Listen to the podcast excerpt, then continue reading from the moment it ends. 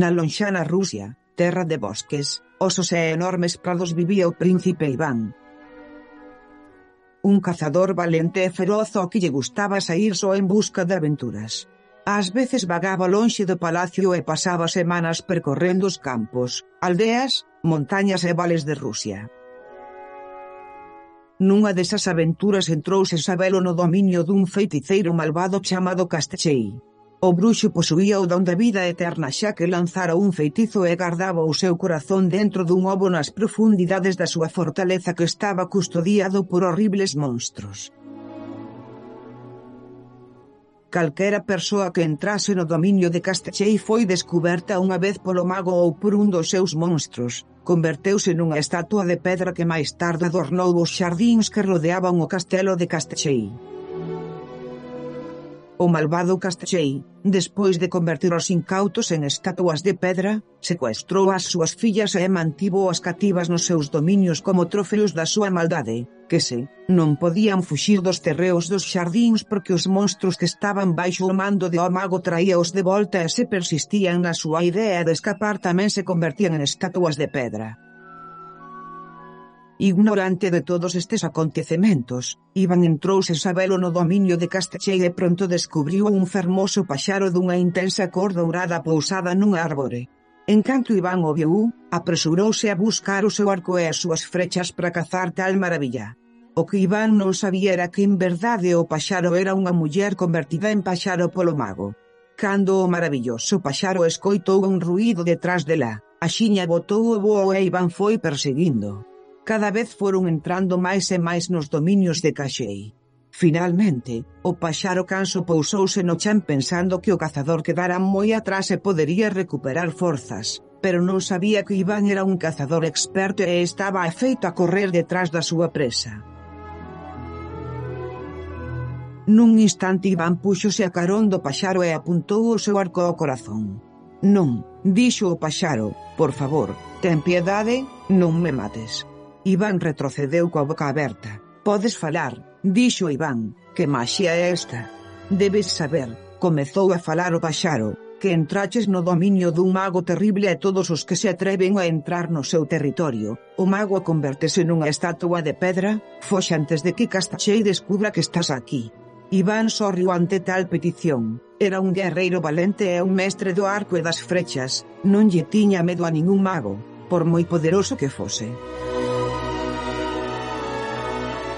Vai se queres díxolle Iván o paxaro de ouro e avisa ao meigallo de que Iván entrou na súa terra e que me enfrontarei a ele e gañarei. Non sabes o que dis, respondeu o paxaro. Castichei é moi poderoso, ten un gran exército de seres monstruosos que lle axudan. O paxaro colleu unha das súas plumas douradas que reflectía a luz do sol como se fose lume e entregou a Iván fuxe destas torras. Escapa antes de que Castichei se decate da túa presenza. Dixo, e se necesitas axudame a axitar esta pluma e eu virá na túa axuda. Iván viu como o paxaro voou e cando viu co sol reflectido na súa plumaxe, pensou que realmente era un paxaro de lume. Facendo caso aos sabios consellos que recibira, decidiu marchar daquelas torras, pero ao lonxe escoitou risas e un chorro de auga. Achegouse tranquilamente e viu un grupo de rapazas xogando no río. Unha delas chamou a súa atención Iván e inmediatamente enamorouse desta rapaza. Cando as mozas foron descubertas fuxiron ao castelo de Castacheixa que entre as múltiples condicións que tiñan na súa catividade unha delas era non falar con ningún extraño. Iván seguiu nos para descubrir o nome da súa amada e, esquecendo o consello do paxaro de lume, foi aínda máis lonxe nas terras do mago. Ao escoitar o escándalo, os monstros que custodiaban o dominio Castachei viñeron a ver o que pasaba e descubriron a Iván. Rodearon e Iván, disposto a loitar, sacou inmediatamente o arco e as frechas dispostos a defenderse, aínda que eran moitos, non se deixaría capturar por seres tan horribles.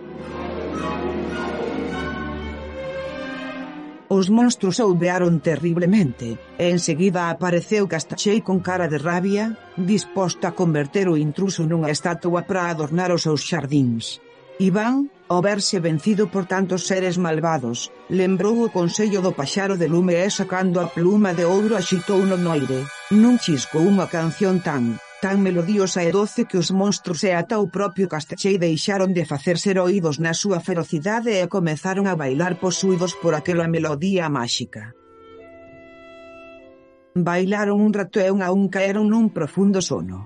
As nenas que Iván perseguía acudiron na súa axuda e instaronlle a abandonar as terras de Castachei agora que coa axuda do paxaro de lume estaba dormido.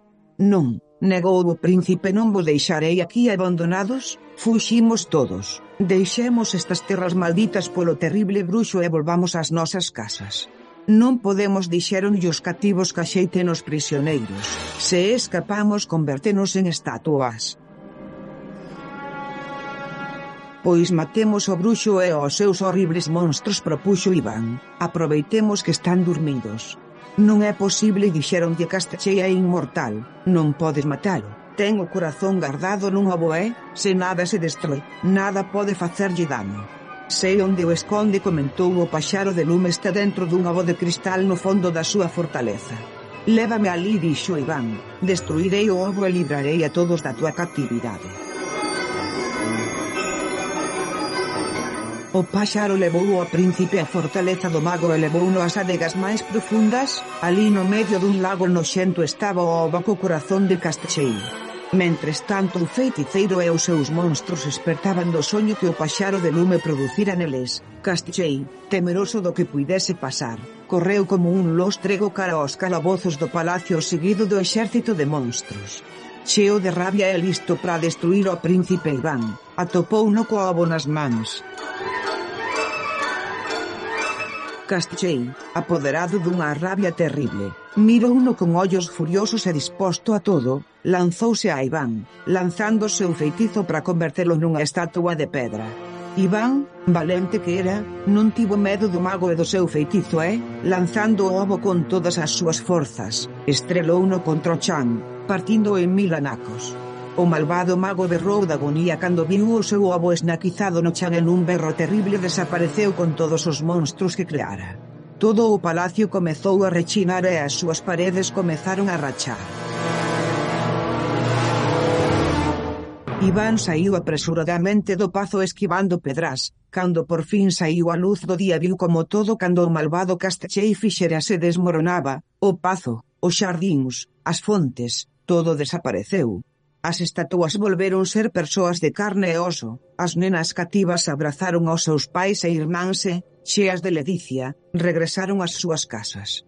Iván reuniuse coa súa amada e regresaron ao castelo do seu dominio. Alí casaron e viviron felices. En canto ao paxaro de lume, gardaba o que foran os dominios de Castachei, na súa maldade o mago impediralle volver ao seu aspecto orixinal. Agora é el quen conta a historia de como Iván conseguira vencer o terrible mago Castachei que mantivo o terror durante moito tempo neses dominios.